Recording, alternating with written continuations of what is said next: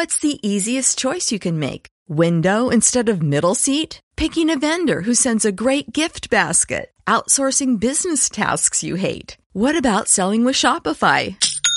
Whether you're selling a little or a lot, Shopify helps you do your thing, however you cha-ching. Shopify is the global commerce platform that helps you sell at every stage of your business. From the launch your online shop stage to the first real life store stage, all the way to the did we just hit a million orders stage. Shopify's there to help you grow. Whether you're selling scented soap or offering outdoor outfits, Shopify helps you sell. Wherever and whatever you're selling, Shopify's got you covered. Sign up for a $1 per month trial period at shopify.com slash try. Go to shopify.com slash try now to grow your business, no matter what stage you're in. Shopify.com slash try.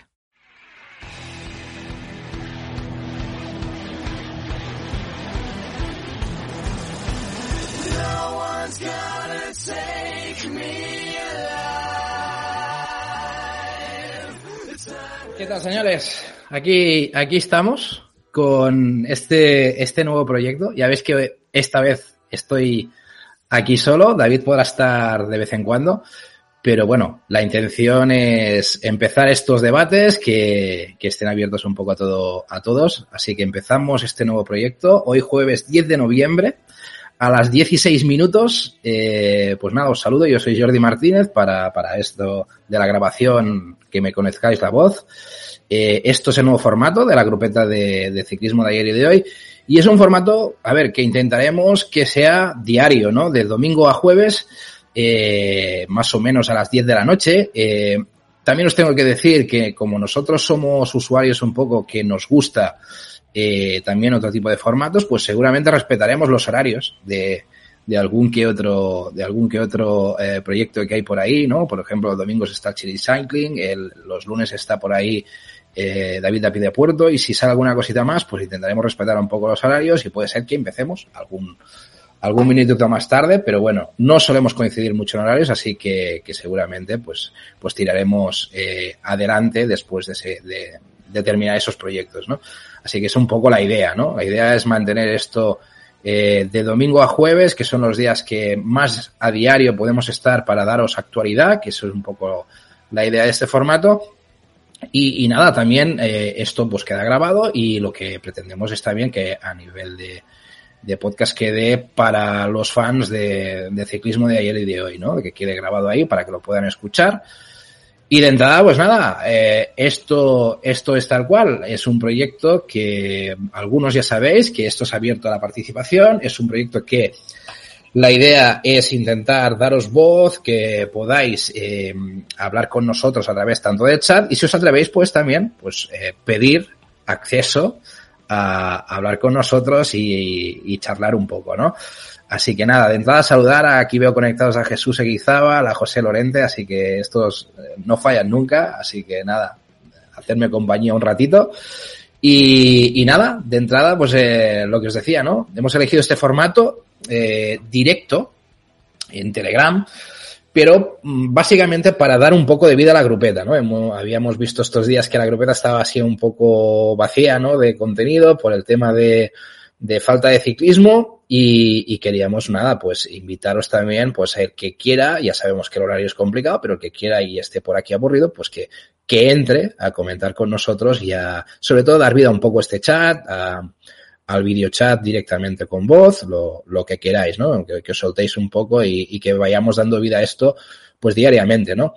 El día que pueda entrar a David también, estaremos aquí tal, y bueno, si, si este va evolucionando, pues no, no descartamos pues que pueda venir algún invitado, traer algún tipo de contenido, pero bueno, la idea es dejarnos llevar, ¿no? Dejarnos llevar, traer un poco de actualidad y teneros un poco distraídos, ¿no? Eh, esa es un poco la idea. Así que nada, este formato es Telegram, no es Twitch, es un, una cosa que hemos valorado, pero de entrada hemos descartado porque tampoco queremos que esto sea un tema para ganar dinero ni nada por el estilo, simplemente creo que es un, un, un divertimento que ahora mismo pues yo estoy utilizando y que, quiero compartir con vosotros. y que básicamente, pues eso, eso es un poco la idea, ¿no?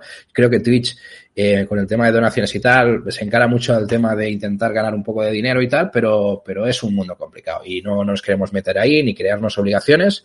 Eh, yo, para seros sincero, llevo este, este invierno tres, tres resfriados serios o importantes nada más empezar. Hemos empezado en nada y, ya me he llevado tres tascas importantes, así que bueno, yo voy a intentar mantener esto diariamente, algún día os voy a fallar, no os lo discuto, seguro, y además también habrá los días que grabaremos semanal, habrá eh, programas especiales y seguramente esos días no podremos estar porque estaremos grabando. Así que bueno, un poco eso es la idea, ¿no? Igualmente, si queréis ayudar al proyecto, pues ya sabéis que podéis ayudar a través pues de, de haceros fans, a través del podcast de Evox y que podéis aportar el mínimo de 1,49€ al mes, ¿no? Para disfrutar del contenido exclusivo para fans, ¿no? Como estas grabaciones que quedarán aquí en diario de la grupeta, ¿no? Donde podéis disfrutar cuando cuando no podáis estar en directo, ¿no? Un poco esta también es la idea, ¿no? Y, y nada, también podéis colaborar gratuitamente uniéndose, al Telegram y participar en estos directos, ¿no? Esto más que nada por dar vida al proyecto y que, y que estemos todos, pues bueno, hablando de ciclismo, que es lo importante, ¿no? Os podéis suscribir al podcast, le podéis dar like y sobre todo comentar los episodios, ¿no? También es otro que, otra de las cosas que nos, que nos da vida para seguir a estar eh, aquí puestos al día, ¿no? Pues nada, no me enrollo más a nivel, a nivel de presentación. Eh, vamos a empezar ya con este formato, ¿no? Con este formato que, que, de entrada va a partir un poco con lo habitual, ¿no? Que es repasar un poco los resultados eh, que ha habido esta durante el día, durante la semana. Eh, en este caso, pues claro, mm, ahora estamos en de ciclismo. Sí que es verdad que, bueno, podemos destacar que vinimos de un europeo de ciclocross, ¿no? Eh, aquellos que no estéis metidos aún en ciclocross o, o no os apetezca demasiado, deciros que aún estáis a tiempo de entrar, de entrar en, en el club de los selectos del barro y que, y que nada, que venimos de un europeo donde Michael Van Torenhout eh, se llevó el masculino y la gran Fem Van Empel, que está arrasando, está arrasando con una diosa en el barro, eh, se llevó también este europeo, ¿no? De una forma espectacular. No voy a entrar mucho en detalle porque ya os avanzo también, que es otra de las noticias que os quería avanzar, es que eh, este martes vamos a tener programa de embarrados y va a ser en directo también. Va a ser aquí en directo, vais a poder participar. Vamos a tener un invitado, un invitado eh, que bueno, que está en redes, es importante dentro de las redes de, de Ciclocross y que lo vamos a tener aquí para, para, bueno, para que nos aporte su experiencia y sobre todo lo, importante, ¿no? Así que, que nada, aparte de que este episodio de, de, de embarrados, también vamos a, hacer el, el, bueno, el famoso sorteo de las entradas del ciclocross. Lo vamos a hacer en directo, mm, que podéis estar aquí presentes por los que queráis eh, durante, el, durante lo que es ese directo. Y vamos a aprovechar un poco eso, ¿no? De, de hacer el directo cuando haya un poco de gente y, y nada, sortear esa entrada eh, que os va a permitir pues ir al, al, al ciclocross de Benidorm, ¿no? Así que nada, esperamos que, que haya bastante gente que lo pueda, y, que bueno, que el, sorteo pues os toque y, que disfrutéis de ello, ¿no? Un poco esta es la idea. Eh, nada, empezamos pues ya con la parte de noticias. Vamos a ir a repasar un poco cuatro noticias que, que han ido saliendo estos días.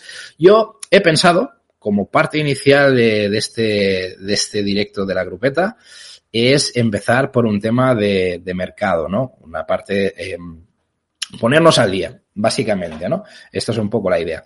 Así que, que nada, yo eh, os voy a repasar un, cuatro noticias. Eh, evidentemente podéis participar en el chat, podéis pedirme solicitar voz, lo que queráis, y entráis cuando queráis, ¿vale?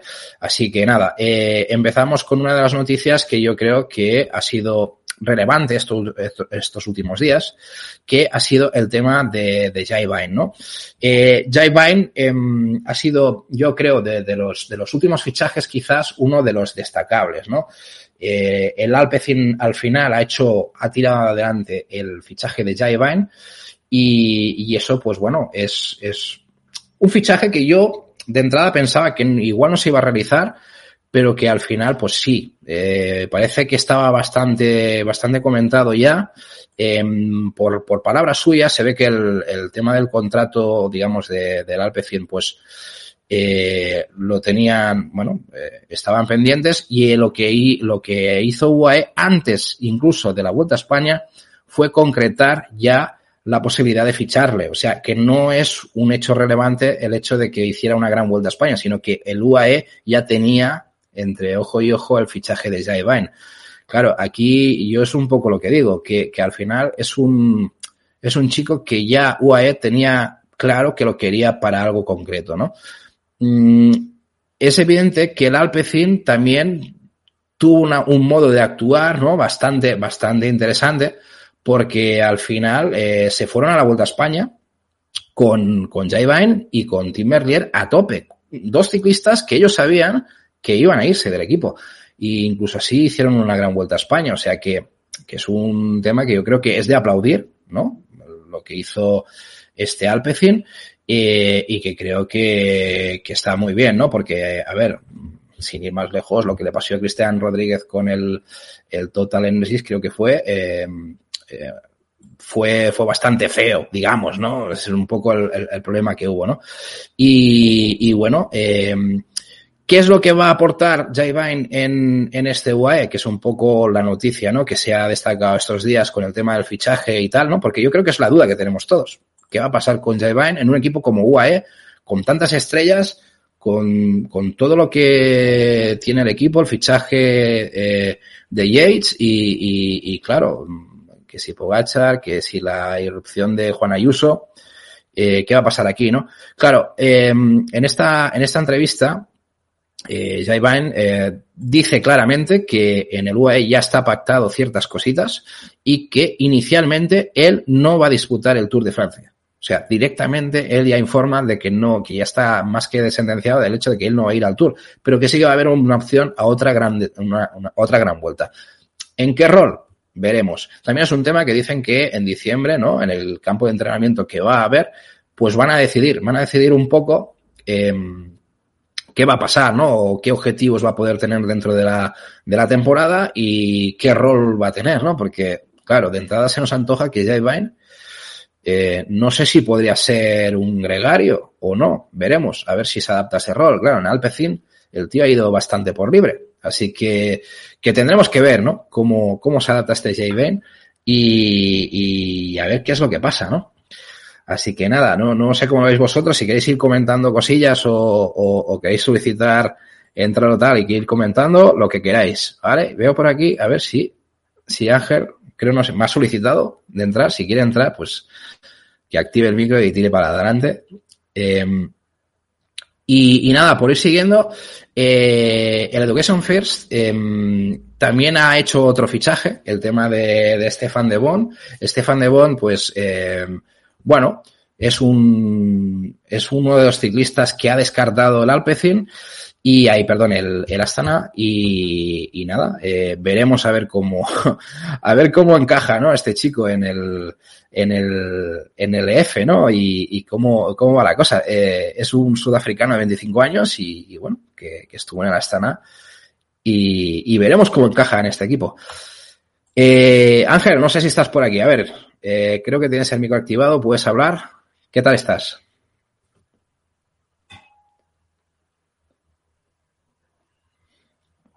Bueno, de, momen de, momento no te escucho. No sé si, si, te funciona o no te funciona el micro, pero de momento ya te digo, no, no, no te escucho. Eh, ah, parece que no, no nos funciona.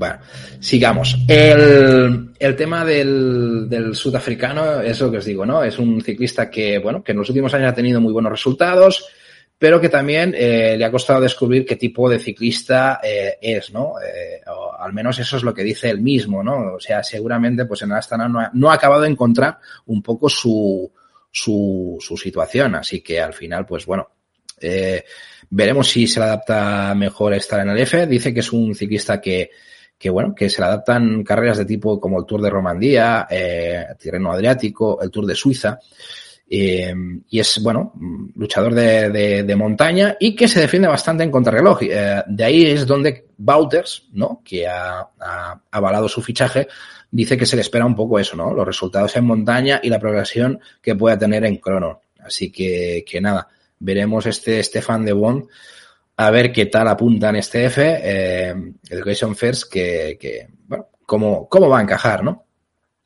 Y luego nos vamos a otro, otro, mm, esto es más un rumor, es el rumor que está ahí en las redes, que se da casi por hecho, de eh, eh, Andrei Ponomar. Cuidado con este chico, ¿no? Un chico eh, que se espera mucho de él, viene del, del Drone Hopper, y que, que bueno, 20 añitos, eh, ficha, ficha para la Arkea Samsic, eso es lo que se está contando, o sea que va a correr para, para la Arkea en 2023 y que se lleva una de las perlas que lleva sonando hace tiempo. Yo realmente también hay que ver cómo evoluciona este chico, ¿eh? Eh, es evidente que se habla muy bien de él, pero también tenemos que ver resultados, tenemos que ver cómo evoluciona y a ver si en el Arkea puede dar un salto más del que ha podido tener en el Drone Hopper, ¿no? Que, que bueno, que, que veremos, veremos ya en un World Tour, ¿no? Eh, qué es capaz de hacer, porque claro, Arkea ya va a ser World Tour y aquí pues, pues nada, eh, va a tener que dar el callo. Así que nada, eh, aquí queda este fichaje. No sé cómo lo veis vosotros, es un fichaje que, que seguramente pues, pues, eh, lo va a tener complicado, lo va a tener complicado un equipo como Arkea, pero porque hay muchos nombres y porque, porque habrá mucha gente con ganas de demostrar muchas cosas en este equipo ahora con el salto del World Tour, pero seguramente, eh, bueno, es, es, un salto de que tiene que dar todo lo que pueda, ¿no? Para, para demostrar, para demostrar algo que, que le dé un poco, pues eso, ¿no? La, la opción de, de, ir progresando, que es, que es la, lo importante, ¿no? Así que nada, veremos a ver cómo queda el tema de Ponomar. Y, y, aquí queda un poco el tema de mercado, ¿vale? Un tema de mercado así más importante de la semana. Yo así por, por, por, por encima os diría, pues bueno, que ha habido estas renovaciones eh, de Fernando Barceló, de, Joel Nicolau, de Eduard Prades, David González, ¿no? Para el Caja Rural, eh, las importantes If Lampires, ¿no? Ese contrato que al final parecía que, podía quedarse fuera de ese, de ese quick step y al final, pues, pues no, eh, pare, al final resultó que era un tema más de, de, de, conseguir un buen contrato y de quedarse en el equipo básicamente tres años más. O sea que a mí me ha sorprendido un poco, ¿eh? no sé cómo lo habéis visto vosotros, pero, pero caray, tres añitos más, un tío como Yves Lampires, eh, telita, ¿no? Yo lo vi, no sé, me parece un poco exagerado también. También es verdad que este, este mercado mmm, se están haciendo contratos bastante largos. Entiendo yo que eso también viene un poco con la estabilidad de ciertos patrocinadores y, y todos estos temas. Y, y, y bueno, mmm, está cambiando un poco. Yo creo que estábamos acostumbrados también a ver unos contratos de uno o dos años y, y, bueno, saltando estos contratos de tres, pues, pues parece que ha cambiado bastante todo, ¿no? Eh, y luego, pues nada, eh, Dizer Benins también ha acabado renovando el contrato con Quick Step. Y, y, así a grandes rasgos, pues el Burgos, el Burgos también, pues ha, bueno, se ha llevado Antonio Angulo del, del Scouter y eh, Rodrigo Álvarez y, y, Miguel Ángel Fernández, ¿no? Que los, Rodrigo Álvarez lo tenían en, de, de stagiaire y lo han, lo han acabado subiendo y va a estar un par de años y Miguel Ángel Fernández, pues que viene de Global Six eh, y bueno, va a estar en, como ellos dicen, para, para el tema de la velocidad, ¿no? O sea, para, para dar un poco de, llegadas en, en, sprint, ¿no? Es, es un poco, pues, los fichajes, digamos, que, que se están, que se han hecho, ¿no? El que quizás, bueno, mm, a mí me sorprende mucho es el del UA de Michael Bing. No sé cómo lo entendéis vosotros, es un fichaje extraño. Pero bueno, ahí queda un fichaje que viene del Bolton Equities y, y, que, no sé, no sé qué va a aportar. Es, de un solo año y veremos qué aporta este Michael Bing. No, no, yo creo que ha sorprendido a mucha gente. Pero bueno, aquí queda. Alessandro De Maki, del, Israel salta al Bike Exchange y, bueno, quizás era un cambio bastante cantado, ¿no? Eh, por el hecho de que el Israel bajaba de categoría, pues, pues eh, que algún ciclista buscara alguna salida, ¿no? Y en este caso Alessandra de Marqui, pues supongo que, no sé si con alguna rebaja salarial o no, pero, pero ha saltado al Bike Exchange y eso pues, pues le ha permitido, ¿no? Seguir en World Tour, así que, que bueno, queda un poca cosa. El sorpresivo para mí es lo de Valerio Conti. ¿eh? Valerio Conti tenía contrato en Astana. A mí me sorprende eso Mm, al final se va al Team Corretec y no sé cuál es el motivo exacto, pero, pero sí que es verdad que es, es para mí sorpresivo. Eh, son de esas cosas que Astana siempre, siempre te hacen dudar, ¿no? De qué está pasando en Astana, porque siempre hay algún movimiento extraño que dices, no lo acabo de entender demasiado. Eh, pero es lo que hay, es lo que hay. Eh, él ha decidido irse al Team Corretec y, y quizás, pues bueno, no sé, como finalizando ya una carrera o no sé si va por ahí los tiros. Quedaría un poco aquí la cosa, ¿vale?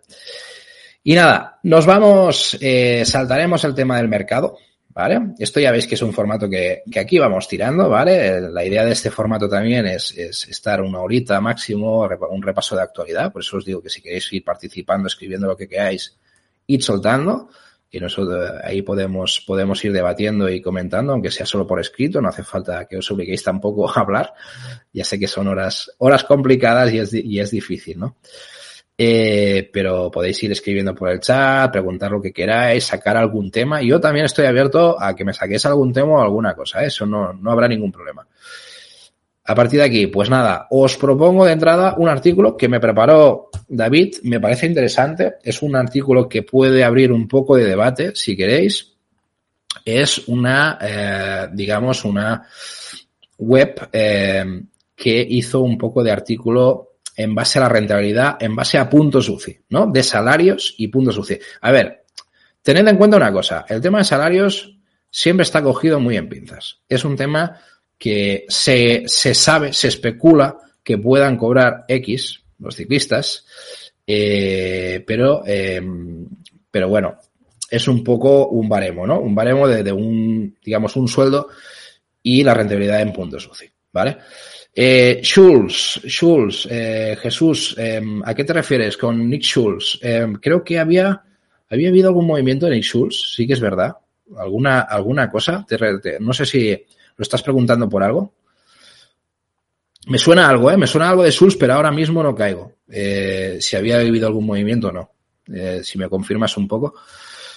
Y nada, eh, pues lo que os decía, tema de rentabilidad, de que, ah, que no tiene contrato. Claro, Nick Schulz, eh, Nick Schulz, DSM, ¿no? Creo que era DSM. O no, ¿dónde está Schulz ahora? Espera, ahora, ahora estoy. Schulz, Schulz, Schulz. Lo vamos a mirar. Eh, yo creo que está Nick Schulz. Está en el Bike Exchange eh, y que dices que no tiene contrato, ¿no? Claro, es que el tema de Nick Schulz, bueno, tal como está el Bike Exchange, que os lo, os, lo, os lo, pongo en pantalla, os lo explico también un poco la situación. El tema del Bike Exchange es que ya tiene 30 contratos cerrados. Claro, ese es el tema, ¿sabes? Eh, claro, ¿cómo solucionas ese problema?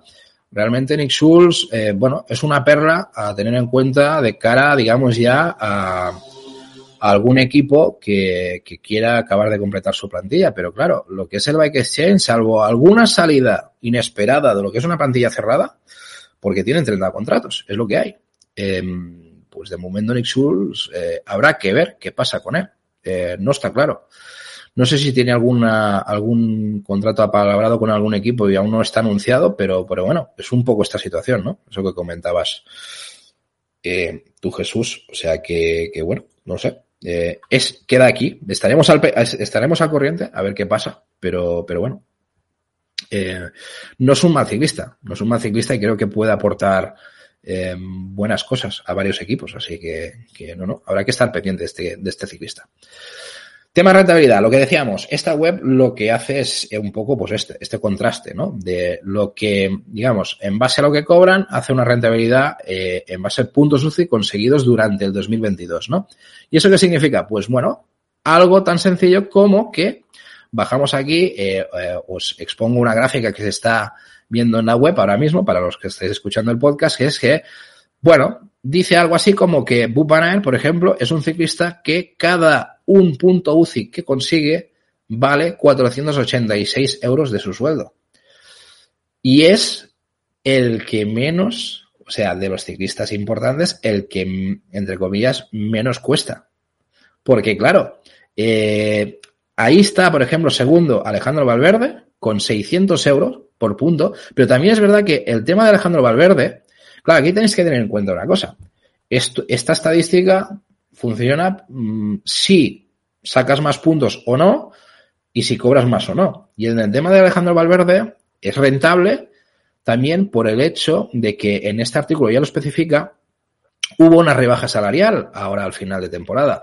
Y eso hace que esta estadística le, favorezca. Por eso, por eso está tan cercano a Bubanaer, porque si no sería bastante sorpresivo, ¿no? Que, que Alejandro Valverde estuviera tan cerca. Porque, a ver, eh, ya os lo digo aquí, claro, aquí hay la lista completa de esta web. Eh, os dejaré mm, lo que es la web en, digamos, en, en los links.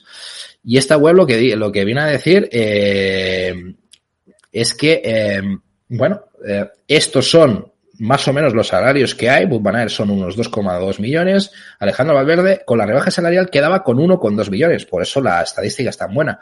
Pero claro, si nos vamos abajo del todo, eh, podemos ver cosas como Chris Froome, eh, con 5,5 eh, millones, pues claro, sale a 137.500 puntos. O sea, euros por punto. O sea, es una rentabilidad súper mala. Y eso abre un melón aquí de cuidado, ¿no? Porque hay ciertos ciclistas como son Chris Froome, Peter Sagan, Elia Viviani, Michael Gatowski, Thibaut Pinot, ¿no? O, ojo, Fernando Gaviria. Tenemos que ver qué sueldo se lleva Fernando Gaviria, ¿eh? Cuidado tenemos que ver qué sueldo se lleva Fernando Gaviria con Movistar. Pero es evidente que, que en Uruguay rentable era poco o muy poco, básicamente. Así que, que nada. Eh, Jesús también nos comenta ahora por el chat, siguiendo también, eh, em, digamos, con el tema del mercado, el, el, caso de Nairo Quintana, si lo tiene jodido. A ver, lo comentamos en este semanal que hicimos con, con David, ¿no? Repasando un poco algunas cosillas y, o el semanal anterior. Y la verdad es que sí, la verdad es que sí, que pinta que Nairo Quintana, vamos, yo mi opinión es que Nairo Quintana, eh, si no rebaja mucho sus, eh, sus, eh, digamos, eh, necesidades salariales, ¿vale? O su exigencia salarial, lo va a tener muy jodido. Y, y claro, eso también significa que Nairo Quintana podría recalar en algún equipo rebajándose mucho el sueldo y casi como un regalo. Eso es la única vía que yo le veo probable. Pero claro, el equipo que vaya tiene que asumir que, eh, bueno, hay una mancha ahí que, que los patrocinadores eh, tendrán que, entre comillas, aprobar, ¿no? Y eso es lo jodido del tema. ¿eh? Ya no solo que vas a ir a cobrar poco, sino que además eh, habrá patrocinadores que te tienen que aceptar en el equipo. Es jodido el tema, ¿eh? Y aparte que, bueno, lo estáis viendo, lo podéis ver en Pro Cycling Stats o podéis ir a nuestra web de mercado. Muchos equipos están prácticamente cerrados, están ya con 28, 29, 30 licencias. O sea, está la cosa ya muy complicada y, y claro, todo, todo lo que ha sido el retraso del TAS no ha favorecido nada a, toda esta situación y encima una vez resuelto el tema, pues aún menos, ¿no? Y luego también nos nombras a Santiago Umba, Jesús. Santiago Umba yo creo que también es un ciclista a tener en cuenta. Veremos cómo evoluciona, es muy joven. Eh, pero claro, eh, a ver, a ver dónde, dónde va a parar, ¿no? Eh, yo creo que ahora mismo uh, Umba, si no me equivoco, sigue en el drone hopper. A ver, creo que sí. Sí, sigue en el Don Hopper y tiene contrato hasta 2024, ¿eh? Cuidado. Ahí está la cosa. Mm, de momento, Santiago Umba, pues bueno, eh, está ahí. Es evidente que en el Drone Hopper cualquier World Tour que pida a Santiago Umba o le quiera ofrecer un contrato, pues, pues se va a ir. No, no hay ninguna duda. Hay que ver, hay que verlo, hay que verlo. De momento los resultados que tiene Santiago Umba, pues bueno, Em, dentro de un drone hopper pues no son muy destacables ¿eh? este año, o sea que no ha sido algo muy espectacular, sobre todo al final de temporada, ¿no? En la parte italiana. Eh, pero bueno, ha tenido algún resultadillo interesante, ¿no? Yo creo que puede, puede ser tal. Eh, totalmente, Jesús. Eh, nos dice Jesús que, que se puede hacer un, un, buen equipazo con el equipo de descartados, sí, sí. La verdad, la verdad es que sí. La verdad es que el, el tema de los descartados, hay, hay algunas perlas interesantes. Si queréis algún día, nos podemos meter ahí en detalle y, intentar forjar un, equipo, un equipo con los descartes, a ver que, cuáles serían las mejores opciones, ¿no? Pero, pero bueno. Eh, veremos, ¿no? Nos dices que el Drone Hopper tiene que asegurar una su permanencia. Bueno, claro, al final, pues bueno, son equipos que intentarán defender, pero es difícil, ¿eh? Si te viene un World Tour, se te quitan los ciclistas. Esto, esto lo dijo eh, Juan Joroz hace poco. O sea, él, Juan Joroz con el Ken Pharma, hace todo lo que puede porque sus ciclistas estén trabajando como él cree que tienen que trabajar y que tienen que tirar, pero si cuando viene alguien de arriba y les, y les ofrece dinero, él siempre los, los intenta convencer de que se queden porque el proyecto es bueno y que se está trabajando muy bien, pero que no pueden evitarlo. O sea que al final, esto Jesús es lo que hay, es lo que hay. Eh, no hay, no hay otra, no hay otra. O sea, al final estos equipos hacen lo que pueden. Así que, que nada, Em, el Drone Hopper es un equipo, yo creo que vendedor y ahora mismo también a nivel de patrocinios tendrán, como siempre, luchando em, con lo que puedan para, para seguir con el equipo adelante. Bueno, tienen ciclistas, tienen ciclistas hasta 2024, como es el caso de Santiago Umba. Así que bueno, algo, algo tienen que tener ahí medio atado para que haya una mínima posibilidad de que el proyecto vaya tirando. Así que, que yo me baso un poco en eso, en esas cosillas, ¿sabes? Así que, que nada. Volvemos a un poco al tema de rentabilidades. Eh, no sé, yo os abro el melón, ¿eh? yo os lo digo, si lo queréis comentar en comentarios, hacer, responder en chat, lo que queráis, pero os abro el melón este. Es básicamente un, un tema de que el tema de las rentabilidades es, es, es um, cada vez más bestia. Mm, claro, ciclistas como Ale Viviani cobrando 1,9 millones eh, es, es muy exagerado con el rendimiento que dan, porque esto es 8.085 euros por punto, ¿no? Es lo que cuesta este ciclista. Pero claro, ya si nos vamos a Peter Sagan, Chris Froome, o por ejemplo, analizar el caso de Gambernal, lo que supone para Ineos eh, tener a Gambernal eh, sin correr, ¿no? Por el tema de la lesión, ¿no? Eh, ahora mismo este estudio dice que Egan Bernal cuesta 560.000 euros por punto. Tenerlo parado, ¿no? O sea, eh, tela, ¿eh? O sea, al final, la situación de Ineos, eh, si la valoramos, pensamos, mmm, cuidado, ¿sabes? O sea, tienen un a, a, su mejor ciclista el que cobra más, porque, bueno, de los que cobra más, porque quieras, no sé si era Thomas, cobraba un poquito más, 3,5 millones se supone, o sea, un poco más que Gambernal. Eh, pero, claro, tienes parado a tu, a tu ciclista franquicia y luego, eh, pues bueno, nos sorprende, ¿no? Que el Ineos esté haciendo una reconversión, vendiéndose a Richard Carapaz, a Adam Yates, a, bueno, vendiéndose, quitándose de encima, perdón, a, a estos ciclistas y luego renova, um, fichando a ciclistas muy jóvenes y reconvirtiendo el equipo. Bueno, pues bueno, claro, también hay que pensar que tu ciclista franquicia lo tienes parado y veremos al año que viene cuando vuelve. Parece que todo apunta al, al Tour de San Luis. Eh, Así que, que, que, parece que va a volver ahí y que pinta que tienen fe de que va a volver con buenas condiciones. Así que, bueno, será la vuelta del hijo pródigo, pero claro, ha estado todo un año parado. Y eso también a nivel económico, pues repercute, repercute y mucho, ¿no? Así que, que bueno. No sé, un estudio curioso, el que nos ha pasado David, que siempre nos trae estos, este tipo de artículos así de numeritos. Os dejaré los enlaces de estos artículos en la descripción. Y, nada, eh, sí, nos dice Jesús, Ineos tiene un buen seguro. No, no, está claro, está claro. A ver, hay que, pero que, que no, que el dinero no es infinito tampoco, ¿eh? Al final es lo que hay. No sé. A mí tengo la sensación que Ineos ha hecho una reconversión también por, porque al final es lo que decimos, el dinero no es infinito y, el traspiés que se llevaron con el tema de Bernal es bastante duro. Es bastante duro, ¿eh? Es un ciclista que les tenía que aportar mucho y ha estado parado. Y eso puede haber influido bastante. ¿Que tiene mucha pasta? Sí, no hay ninguna duda. Eso no hay ninguna duda. Y que seguramente también queremos pensar que esa reconversión del equipo también está meditada y pensada para, para que no les pase precisamente eso, ¿no? No dependan de un tío como Bernal, sino que tengan un equipo más, más abierto o con más opciones, ¿no? Y no me parece mala filosofía. Así que, que bueno, lo que pasa es que luchan con equipos como, como el Jumbo, como, como UAE, que están haciendo justamente todo lo contrario lo que hacían ellos eh, tiempo atrás, ¿no? Así que, bueno, veremos, veremos quién se sale con la suya. Así que aquí queda la cosa. Y nada, seguimos, seguimos con, con algunas noticias y eh, yo quiero llevaros a un debate, que, bueno, un debate, o una situación, ¿no? Una noticia que eh, nos ha traído, bueno, pues varios medios. Voy a sacar esta noticia a través de las, que es la definición ya, se ve, empieza a tener claro un poco el rol que va a tener Valverde dentro de Movistar, ¿no? ¿Cuál va a ser el rol de, de Valverde, no? Claro, todos teníamos la duda de decir, a ver, este tío exactamente qué va a hacer aquí en Movistar, ¿no? Así que, que nada, eh, lo que está claro es que eh, hubo una concentración del equipo en tierras navarras ahora en octubre.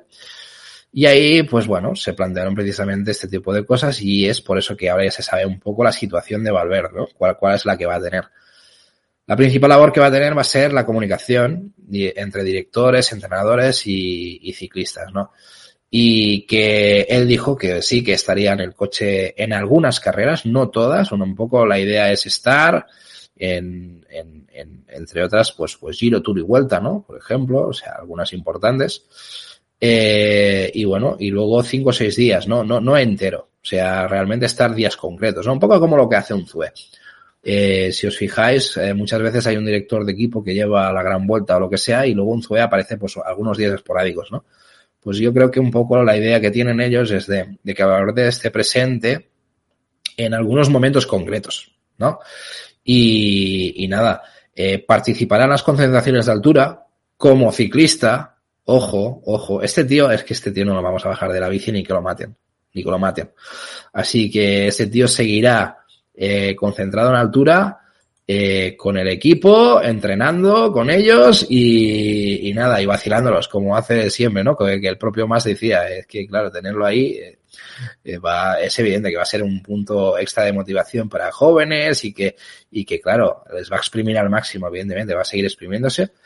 Y él sobre todo termina diciendo que, a ver, que el entrenamiento mañanero ahí no va a faltar, no va a faltar y eso no se toca, que Alejandro Valverde va a seguir entrenando Así que, que nada, que se retira, se retira.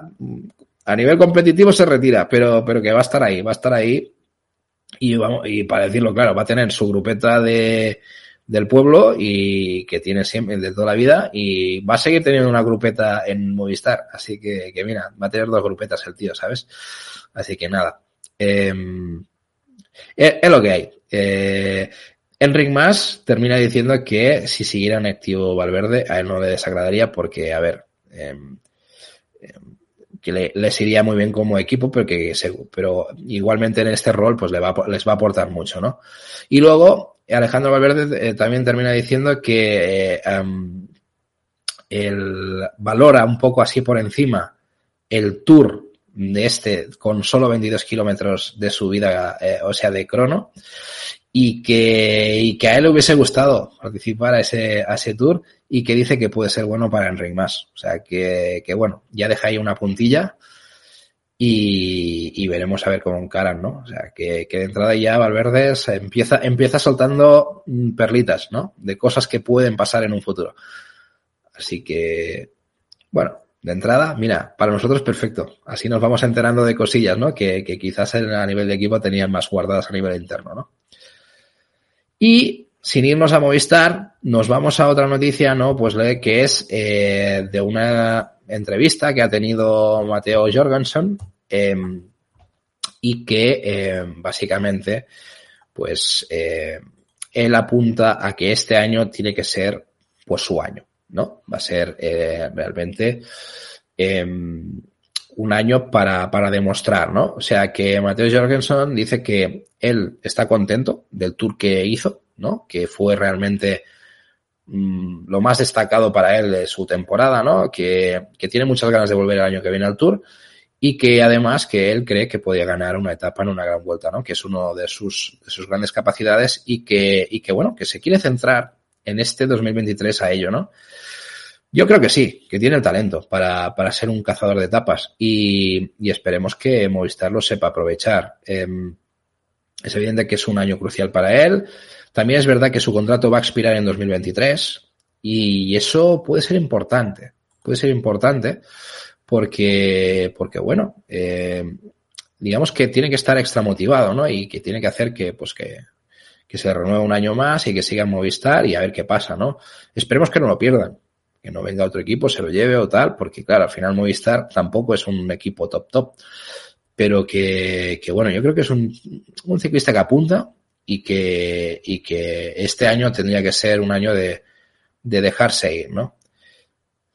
Sí, es, eh, es exacto. Estuvo muy interesante una entrevista con, con Cycling Mall, sí. Es una entrevista, yo creo que puede, esta noticia donde hay fragmentos en, en, varios, en varios sitios, viene de ahí, ¿eh? de la Cycling Mall.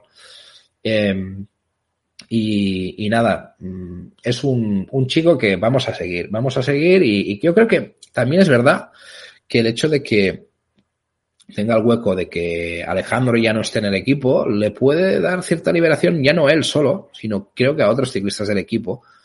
Más que nada por no, eh, vamos a decirlo claro, por no echarle la culpa a Alejandro Valverde, es la realidad de que cuando tú tienes un tío como Alejandro Valverde, seguramente tú dices, ah, bueno, ya tenemos este tío que, que gana, ¿no? Una vez este tío ya no está ahí para ganar, pues eh, es como que el resto tiene que dar el callo, ¿no? Es un poco como pasa pues con muchos deportes de equipo, ¿no? Cuando tienen una figura, esa figura se va del equipo, pues, pues es cuando el equipo empieza a funcionar como equipo, muchas veces. Y yo espero eso un poco de Movistar, ¿no? De que salgan este tipo de ciclistas como Mateo Jorgensen, que, que, que puedan destacar eh, un poco más, un poco más y que puedan, eh, podamos disfrutar de ellos. Así que, bueno, es un año de cambio, eh, aunque sea un cambio relativo, ¿no? Solo por el cambio de, de Valverde y poco cambio en el equipo, salvo lo de Gaviria y tal, y lo de Guerreiro. Eh, pero, pero creo que es un año de cambio en el sentido de la, de la salida de, de Valverde y vamos a tener que ver, a ver qué pasa, ¿vale? Muy bien, pues nada, sigamos, sigamos con, con más noticias y para mí esta también es una noticia eh, que eh, me parece interesante, más que nada por ver la evolución, ¿no? La evolución de Primo Roglic.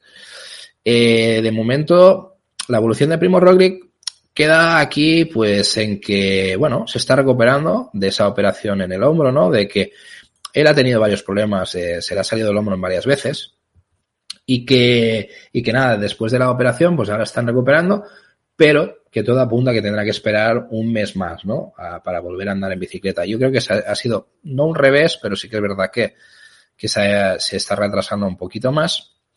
Y eso, pues, eh, puede hacer que, pues bueno, que Primo Roglic, pues, pues, no, bueno, le, le, le perjudique un poco al arranque de temporada, yo creo. Es un poco la idea. Pero, eh, bueno, eh, contentos de que vaya, de que vaya, digamos, evolucionando favorablemente, que eso es lo importante. Y, no sé, yo ahí os dejo un poco esa pregunta, ¿no? De que Primo Roglic, ¿cuál va a ser el papel en Jumbo, no? Porque es evidente que, claro, el nuevo, el nuevo hombre importante de cara al Tour va a ser Minegar, pero claro, eh, yo creo que Primo Roglic seguirá siendo un hombre, vamos, importantísimo para el equipo y que, y que va a tener mucho que decir, porque al final eh, ya vimos lo que hizo. O sea, yo creo que buena parte de la victoria de Vinegar viene gracias a ayudas como la que hizo Primo Roglic o Bupanaer, evidentemente, y, el, y un poco el resto del equipo. Pero claro, en el momento que ponen de tú a tú a Tadej Pogacar, eh, ahí está Primo Roglic, ¿no?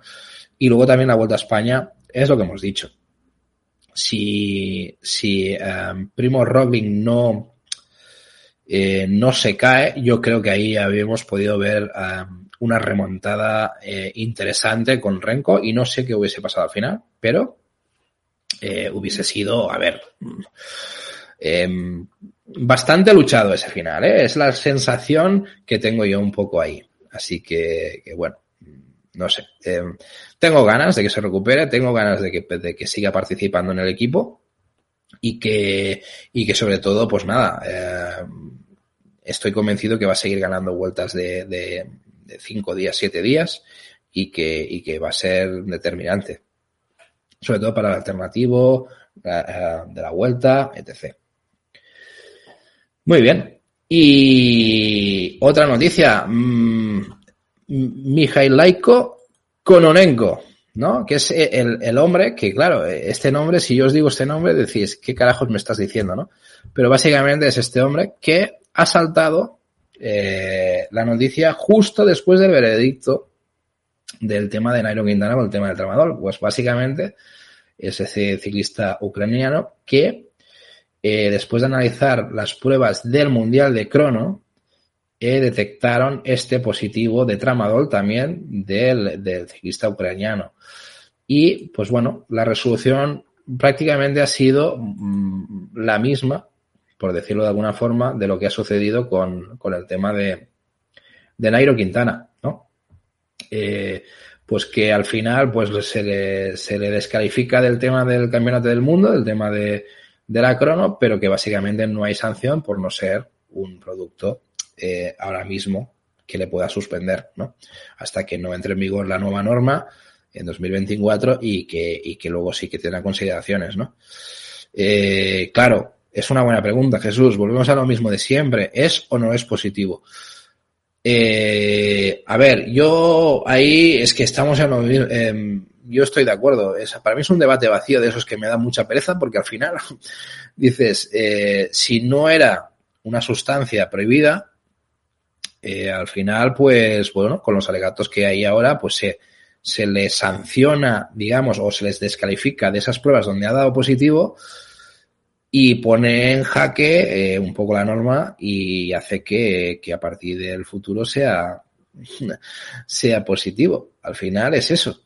Claro, la utilización de, de, de, que una cosa es positivo para luego decir, bueno, no, pero solo descalificamos de esa prueba, es un poco rara, es un poco rara y yo lo entiendo, porque al final tú dices, pero es positivo o no es positivo, coño, ¿de qué, de, qué estamos hablando, no? Eh, así que, que bueno, eh, yo lo que sí me parece bien es que al final de todo esto se haya sacado la conclusión de decir, mira, sustancia prohibida y en 2024 pues va a ser sancionable, ya está, y a tomar por culo, y se acaba el problema. Y eso es lo que vamos a sacar de ahí. No vamos a sacar más. Que ahí van a salir perjudicados hombres como Konarenko, eh, que le va a pasar lo mismo que Quintana. Es que Konarenko, pues ahora también va a, ser, va a, estar señalado por, por ser cabeza de turco. Y, y, lo mismo con Quintana, que a su edad ya, casi ya cerrando su carrera, pues le sacan este tema y lo dejan un poco en fuera de juego, ¿no? Sin poderse despedir como Dios manda del ciclismo y señalado como, como si fuese un bueno, un, un, delincuente, ¿no? Y al final dices, hostia, no sé, eh, me gustaría saber cuánta gente se toma tramadol en el pelotón. Es que, es que cuidado, ¿eh? eh yo creo que esto no es algo que se estaba tomando solo Nairo Quintana. Eh, al final es un, es evidente que era un, es una sustancia que te permitía, bueno, bajar el, el, grado de dolor, ¿no? Y al final, pues dices, hostia, no sé, no creo que fuera el único. Al final, mira, sale otro con Arenco, ¿no? O sea, que al final es algo que se dice y se comenta de que, de, que, es, que, se, que se ha ido consumiendo en, en, en, varios momentos, ¿no? Bueno, queda claro, queda claro, yo creo, que para cerrar un poco el tema y para no meternos mucho en jaleos, porque al final a mí me asopla bastante este tema y creo que ya se ha llegado a lo que se tiene que llegar, que es al final es llegar a una conclusión y crear una norma y, aplica y aplicarla a partir de un momento, es eh, que, claro, tenía unos efectos que eran peligrosos y eso pues se, se puso encima de la mesa. Es que es eso, no, no, no tiene más cómo de peligrosos eran y si era tan exa era exagerado o no lo que se comenta, no tengo ni puta idea.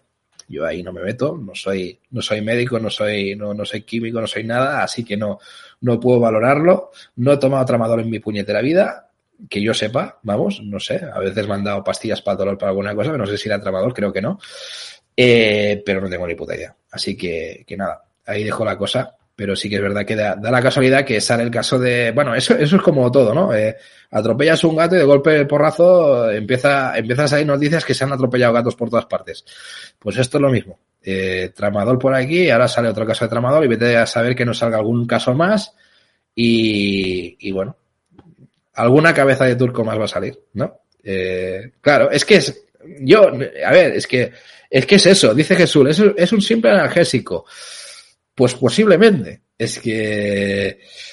Y, y claro, y, lo, y, luego Luis, Luis L. Pues nos dice, pues claro, eh, representa una ayuda importante. Sí, es que es verdad, al final es, es una reducción del dolor. Al final consigues que tu cuerpo no te duela y, y, tú puedas seguir tirando como un loco para arriba. Pero no creo que sea el tramadol solo lo que hace que, que, se consiga eso. Yo creo que hay más sustancias que, que puedes conseguir ese, ese, ese, esa manera de actuar, eh, cuidado.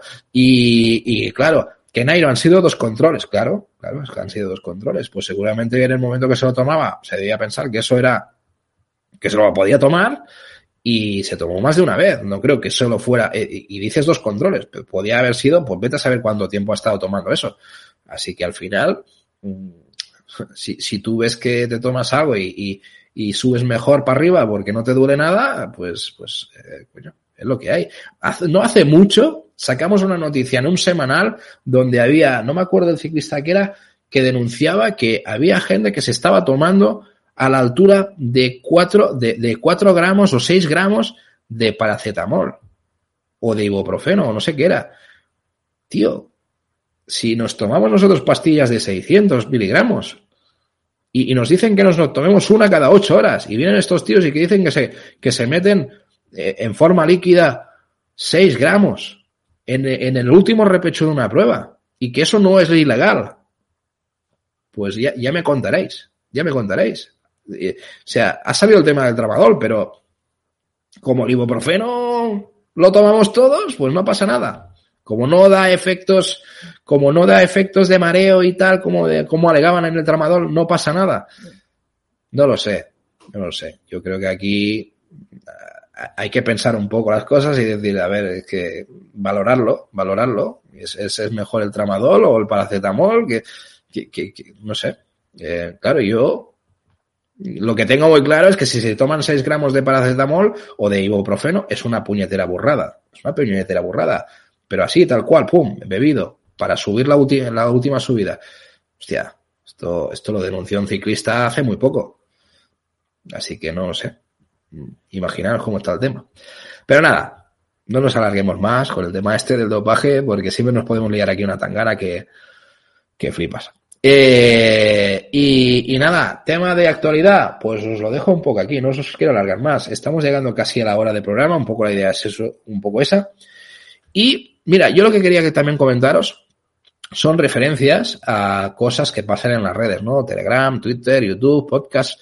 Hoy no he tenido mucho tiempo tampoco porque esto ha sido un poco improvisado. Yo he estado estos días un poco mal de la garganta, aún no estoy fino del todo, pero, pero bueno, tenía ganas de empezar ya y eh, os quería aportar cosas que, que, se han ido haciendo en las redes. Eh, yo ahora mismo eh, no, no, no, he podido analizar mucho lo que hay, pero sí que os puedo, bueno, bueno decir que, que tenéis nuestro top 20, ¿no? De, de eh, mira, Jesús nos dice que va a hacer, voy a hacer un equipo de descartados. Perfecto, Jesús. Así el próximo día, si quieres, lo repasamos nos lo plantas aquí en el, en el Telegram y repasamos tu equipazo de descartados que seguro que va a ser a la leche.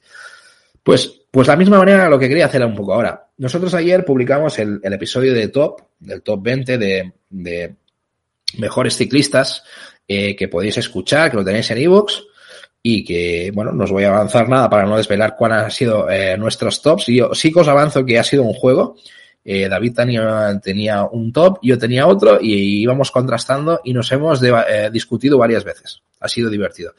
Así que os, os, os, incito a que vayáis a escucharlo, que puede estar bien. Y si David os ha preguntado aquí por el, por el Telegram, eh, pues bueno, ¿quién eran vuestros top 5, ¿no? Top 10, un poco, que, teníais aquí por encima de la mesa, ¿no? Y, nada, así por, por, nada, por comentar algunos de los tops que habéis dejado. Eh, nosotros hemos empezado algunos, que, por ejemplo hemos visto a Roy que, dejaba el, que el primero era Van eh, bueno, vale, para mí es, me ha hecho gracia, porque nos acerca, bueno, no, ya os digo, ese, ya os digo que no, no es nuestro top 1, eh, luego Yondo nos decía que Jonas Vinegar, como, como top 1, ¿no? Estaban Pupanaer, Benepool, Pogachar. Claro, es que muchos, hay muchos ciclistas que se venden que dentro de un top 5 vamos a meter la mayoría, ¿no? Me ponían el quinto Pedersen, ¿no? Por ejemplo. Y luego así por encima, pues a ver, me ha gustado uno que metía a Barle también en quinto, de JLT. Jagoba eh, nos metía a Arnauderi como quinto. Claro, aquí hay ciclistas que, que, coño, que gustan a la gente y que, y que pueden, y que pueden ser interesantes. Eh, y luego, pues a ver, Lucas Freire eh, nos, nos, ponía a Primo Roglic quinto. A mí me ha sorprendido lo de Primo Roglic porque, bueno, sí que cuesta meter muy abajo Primo Roglic, pero quinto. Eh, yo creo que ha habido, ha habido ciclistas que han dado, que han dado cosas muy buenas esta temporada, ¿no? Pero, pero bueno, eh, que, que, era, que eran es, es totalmente, ya, ya, os digo, debatible y, y, os, y, os, digo eso, ¿no? Que, que vayáis a nuestro top y comparéis y, y, vayáis, y bueno, disfrutéis también un poco de la discusión que hemos tenido con, con David ahí luchando con nuestros, nuestros top 20, ¿no? Eh, y luego, a ver, Luis L. nos decía Enric más quinto, que también me parecía sorpresivo, eh, o, o Pedersen quinto, que nos decía Víctor A. Eh, Luego, eh, Jesús se ha hecho un poco el remolón, pero al final ha, acabado haciendo ese top 5. Así que nada, perfecto. También has metido en Ring más quinto. Eh, me ha hecho gracia, está, está muy bien. De hecho, en Ring más se merece, eh, está bastante arriba en el top. Y, y luego, a ver, eh, John a nivel, nos ha hecho un top 10 español. Eso, mira, ahora que veo David por aquí, eso es una cosa que podríamos apuntar, un, un, un mejores ciclistas españoles, ¿no? En algún momento. Creo que podría ser interesante. Si gustan, si gustan los, los tops que hemos hecho, se podría ser una, una opción, ¿no? Y, y, nada, así por encima Arturo, Arturo Pérez también nos ha dejado su, su top, donde estaba Gil y bastante para arriba. Eh, J. Ramos L nos ha dejado también. Y bueno, yo creo que este, este, yo lo veo, ojo, eh, el de J. Ramos, ojo, ahí lo dejo. Y Endica eh, nos metía a PDS también quinto, Philips en sexto, ojo, cuidado. Y, y, bueno, y algunos de los que habéis dejado esos top 5, ¿no? O sea que, que bueno, eh, animaros también a dejarlo en comentarios si queréis, en la grupeta, y lo vamos comentando, ¿vale? Pues nada, otro día también os traeré eh, otro tipo de formatos, otro tipo de cosas, no solo nuestro, ¿vale? Es un espacio donde quiero reivindicar cosas que nos gusten y, y, que, y que sean tal, ¿no? Eh, Luis L. dice lo que nos demuestran esos rankings es es retroceso de algunos países, Colombia, Italia. Bueno, a ver, es como todo, son cíclicos, ¿eh? Los años son cíclicos. Yo, yo creo que hay momentos en que hay países que van a mejor o peor. Sí que es evidente que Colombia está pasando por un mal momento. Italia, el hecho de no tener equipos World Tour también hace que lo tenga más complicado, pero tiene buenos ciclistas también. Lo que pasa que, claro, eh, son rachas. España hace poco estábamos diciendo que estábamos fatal. De golpe porrazo, este final de temporada, hemos tenido un, un momento explosivo y parece que ahora entran Juan Ayuso, Carlos Rodríguez, estamos todos contentos. Nunca se sabe, nunca se sabe, Luis. O sea que al final, esto, esto ya sabes que cada año van a salir perlas, van a salir cosas y, y va a cambiar, ¿no? Eh, David nos dice que lo del top, eh, top español para que salga Landa, claro, hombre, hombre, por favor, los landistas a tope, seguro, seguro que meterían, seguro que si lo dejáramos al, público, Landa estaría muy arriba, no, no tengo ninguna, ninguna, dije, ninguna duda, vamos. Y luego Jesús nos dice, lo que sí que os dije, eh, pero hace mucho tiempo, es que habría cinco candidatos al Tour, cierto, este 2023, y así lo esperamos. Eh, eso entiendo yo que incluyes ahí a Egan Bernal con una gran vuelta, o sea, con una gran retorno, ¿no? Y que sea uno de esos cinco candidatos. Entiendo que Jesús vas por ahí, ¿no? Que, que vuelva Bernal, que estamos hablando que se han incorporado gente como Vinegar, eh, que va a estar Pogachar. Claro, un poco esa es la cosa, ¿no? Ahí sería un retorno muy bueno para Colombia, claro. Sería eh, la vuelta del hijo pródigo y que pudiera ser eh, importante, ¿no? Eh, y, y nada, eh, un poco eso, ¿no? Si queréis ahora, eh, dejadme que haga un trago, porque yo aquí hablando solito me, estoy muriendo. Eh, nos iremos a un poco un repasillo de, lo que queda de ciclocross. No voy a entrar en mucho en detalle, ya os lo he dicho, vamos a tener embarrados el martes. Eh, pero, pero en principio os hago un avance de lo que nos viene este fin de semana, ¿va? Y aquí ya iremos, ya iremos cerrando, ¿vale? Eh, tenemos este viernes el Super Prestige de Neil, ¿vale? El Jarmark, el Cross eh, de 2022. Eh, tenemos las estrellas que nos ha hecho David en Twitter y, bueno, y ahora os comento un momentito. A, la, a la 1 y 40 tendremos la carrera femenina y ahí pues David nos dejaba sus estrellas. A ver si os lo puedo poner por aquí. Un segundito. Y la, lo copio por aquí y os lo pongo en pantalla para los que estáis en directos y, y para los que estáis escuchando, pues os lo, os lo voy diciendo. ¿Vale? Así que, que nada, nos dejaba ese, ese pronóstico de estrellas con Betsema y Alvarado, con tres estrellas, con dos estrellas, eh, Van der Heyden y Blanca Catabas, y con una estrella, Manon Baker, eh, eh, Norbert Riverol, eh, Van Alfen, Anakai o Scriber. ¿Vale? Recordaros que, claro, evidentemente, pues aquí no, en este, en este Super Prestige no va a estar Feman Empel, así que, que, bueno, da pie a que otras puedan aprovechar esta situación. Así que, bueno, veremos a ver si podemos disfrutar mañana de este tal. Tenedlo en cuenta, ¿eh? Tenedlo en cuenta de cara a la Copa en Ruta, no, no, que, que aún estáis a tiempo de seguir votando. Eh, y que, y que bueno, no estará, no estará Fem Van Emper. Así que un poco más abierto. A ver, a ver si de tal. Es, eh, si es arenero, eh, si te digo la verdad, eh, no lo tengo muy controlado. Tendríamos que verlo. Em, creo, creo que algo hay. Em, a ver, espera. Si vamos a ver aquí el tema de arenero, la zona. No mucha. Yo, yo creo que no es, no es muy arenero. ¿eh? Eh, quizás la zona central, mmm, es la parte marrón. Eh, parece la zona, la zona esta de aquí abajo sí que parece que hay zona de arena, por lo menos por lo que marca aquí, y, y poco más. ¿eh? Yo no, no creo que sea muy arenero. ¿eh? O, sea, o sea que es un, un circuito que, que bueno, veremos, veremos eh, cómo se cómo lo lleva, ¿no? Betsema, Betsema le podría venir bien, el tema de arena. Eh, pero, pero no sé. Yo creo que no. Eh, y luego, pues nada, eh, cosas importantes a tener en cuenta. Eh, esto tampoco os voy a avanzar mucho. El tema de embarrados, Ana Marie Words queda fuera de circulación por, por un tema de una inflamación de rodilla. Cuidado. va a estar descartada también para esta carrera eh, y no se sabe cuándo va a, volver, porque tiene una inflamación importante y veremos qué pasa, ¿no?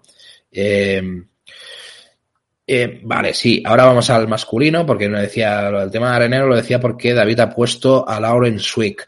Bueno, yo creo, creo que también el tema de Lauren Swick es porque, dada la participación, es dice que, mira, David nos dice que 60 metros de arenero. Bueno, poco eso. Ahora una parte, una, pequeña recta y en curva de, arena en esa parte que hemos visto del circuito, pero, pero ya está. A ver, yo creo que, a ver, Swick mmm, ahora mismo es un hombre, es un hombre que puede disputar de tú a tú a Iservit. Iservit, cuidado, recordaros que Iservit está en duda. Veremos cómo está. Se dice que la lesión de Iservit no es complicada, pero veremos cómo, cómo está la cosa. ¿eh?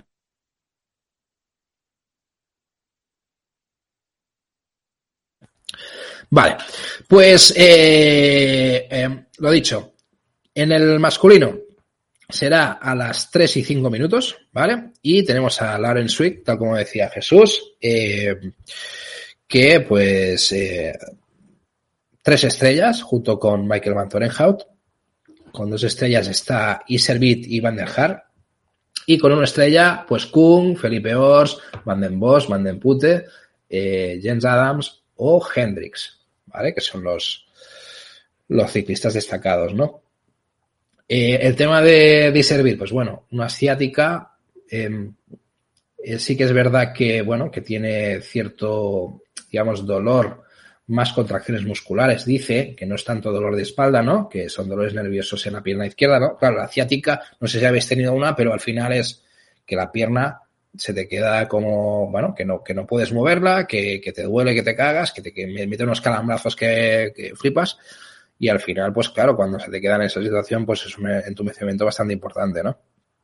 Así que, que nada, eh, él dice que es algo que no va a ir a peor, que simplemente tiene es también un tema de que el tema del ejercicio le viene incluso bien, ¿no? Porque tienen que ir al fisioterapeuta, hacer dos, tres veces a la semana un poco, un poco de descanso, pero es un poco eso, ¿no?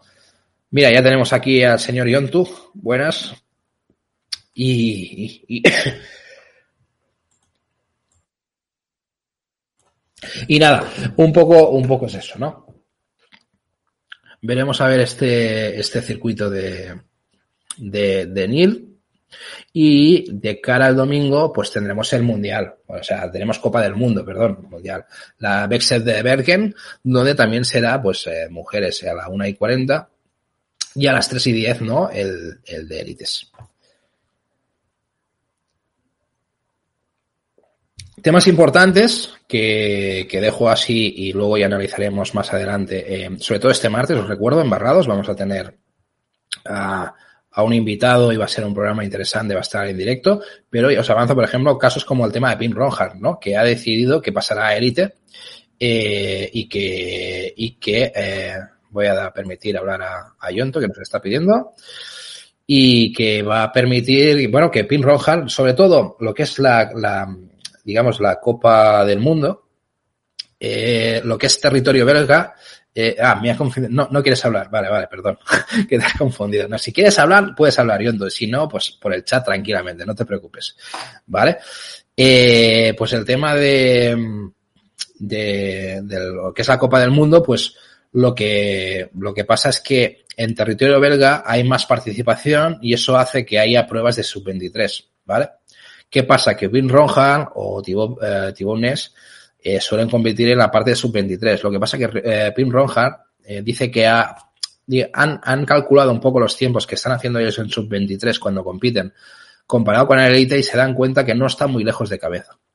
Yo ese cálculo, si queréis que os diga la verdad, no, no lo compro demasiado, ¿vale? Pero, pero, eh, porque claro, al final no es lo mismo, no compites con, con los mismos ciclistas. Eh, pero, claro, está, está la cosa ahí, ¿no? Sí, sí que es verdad que él ha decidido que a partir de ahora, cuando se disputen las pruebas de sub-23, él va a correr ya en élite. No va a seguir compitiendo en sub-23 porque dice que al final es, un poco absurdo, ¿no? Hay que quedar segundo eh, en una sub-23 o primero o segundo cuando puede optar a un quinto puesto de una élite que es mucho, para él es mucho más importante, ¿no? Demostrar que puedes estar en top 5, que es un poco la jugada. Así que bueno, es un poco eso. Simplemente, otra cosilla a nivel de mujeres. Este viernes tenemos a Lorena Vives. Cuidado. Lorena Vives va a participar en el ciclocross de, de la Super Prestige. ¿Vale? A ver, no viene con un objetivo de ganar, pero es evidente que es una ciclista que vamos a estar pendientes. Ya ha participado en algunas pruebas de ciclocross, lo ha hecho toda la vida por lo que se ve en su club y tal eh, pero que, bueno, viene para intentar, se está comparando eh, o tiene ganas de compararse como a Lucinda Brand, ¿no? Y es su gran referente y cree que si Lucinda Brand lo ha hecho, pues ella, pues, viene con la intención de prepararse e intentarlo, ¿no? Veremos. Eh, estuvo en este 25 de octubre en, la Kinenkonach eh, Van Borden, ¿vale? Es una prueba holandesa, bueno, de Países Bajos, perdón, y acabó eh, decimoquinta, a, tres, a 3 minutos 25 segundos de cabeza. Una carrera que ganó Blanca Catabás, eh, o Cata Blancabás, perdón. Y donde estaba Marian Bosch, Pieterse, eh, Pieterse, eh, Van Alfen, Baker, Anakai, o sea que había cierto nivel y acabó ahí pues en esa posición. También es verdad que tiene que ir cogiendo ritmo y veremos, y veremos qué pasa. Evidentemente ella también lo dice por eso, ¿eh? Jesús, que nos dices que saldrá muy atrás y no esperéis gran cosa, evidentemente. Ella viene con el objetivo de intentar rascar puntos. ¿Vale? Eso ya te está avanzando que algún interés eh, eh, tiene que haber, ¿no? En ese sentido. Eh, así que, que bueno. No sé si de cara al mundial o lo que sea, pero al menos ir avanzando posiciones y hacer algo decente en lo que es eh, durante el año la prueba del mundo, ¿no? Un poco esa es la idea. Por cosas que estabas comentando, que, ¿cómo está el tema de Tonaers? Pues, eh, bueno, parece eso un poco lo que dice UAE, ¿eh? de, que, de que parece que puede, que podría volver a la competición en función un poco de lo que, de lo que termine la cosa. Veremos. Yo he visto algo por encima, pero tampoco estoy demasiado informado. De cara a embarrados intentaremos daros un poco más de luz sobre este tema, lo que podamos averiguar. ¿Vale? Así que, que veremos. Y nada, simplemente que vuelve la hija pródiga, Silvia Pérsico, ¿vale? Así que Silvia Persico el 26 de noviembre vuelve a Italia de momento, territorio italiano, en el Gran Premio Val Fonton, Fontona eh, donde empezará su andadura en el ciclocross y tiene planeado seguir hasta la Copa del Mundo del Val Sole en el 17 de diciembre. Luego a partir de ahí ya, periodo navideño por Bélgica y volveremos a las jornadas durante algún tiempecillo. No, no creo que sea muy largo, pero puede ser que dispute como mínimo, igual esperemos que hasta el Mundial, a ver si llega. Así que nada, Silvia Persico, temporadón en, en ruta y si sigue en ciclocross, esta chica ya no sé qué monumento le vamos a hacer. Así que nada, pues nada, señores, yo eh, lo siento, yo tú, eh, has llegado ya que, íbamos cerrando. UAE también, has entrado justo que ya que íbamos cerrando, no íbamos a alargarnos más. Eh, simplemente deciros que, que nada, que muchas gracias los que habéis estado por aquí. Em, que este ha sido ya un primer formato del programa, espero que haya gustado. Vamos a colgarlo en redes a nivel de, de fans y, y luego nada, que ya sabéis que también eh, podéis disfrutar de estas grabaciones haciendo fans por un euro con 49 al mes y luego eh, Yondo, me ha costado mucho sobre todo este trocito que has podido escuchar ¿no? así que, que nada eh, pues eh, deciros, próximos programas, próximos avances, eh, lo que os he dicho, embarrados, eh, el día 15, martes 15 a las 10, donde vais a estar aquí en directo, Cross a tope, con un invitado interesante dentro de las redes, conocido por bastantes de vosotros. Eh, no es un ciclista, evidentemente, es un hombre de, que mueve temas de redes de ciclocross.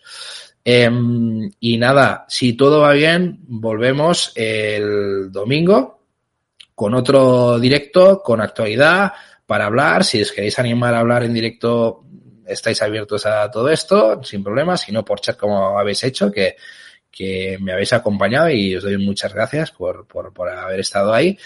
Y, y, nada, y a todos los que nos están escuchando, pues muchas gracias. Así que, que nada, nos vemos el, el próximo directo, y os digo, domingo a las 10, seguramente, si, me si mi voz eh, puede, y, poco más. Uh, así que, que nada, un placer y nos vemos el próximo día. Chao, chao.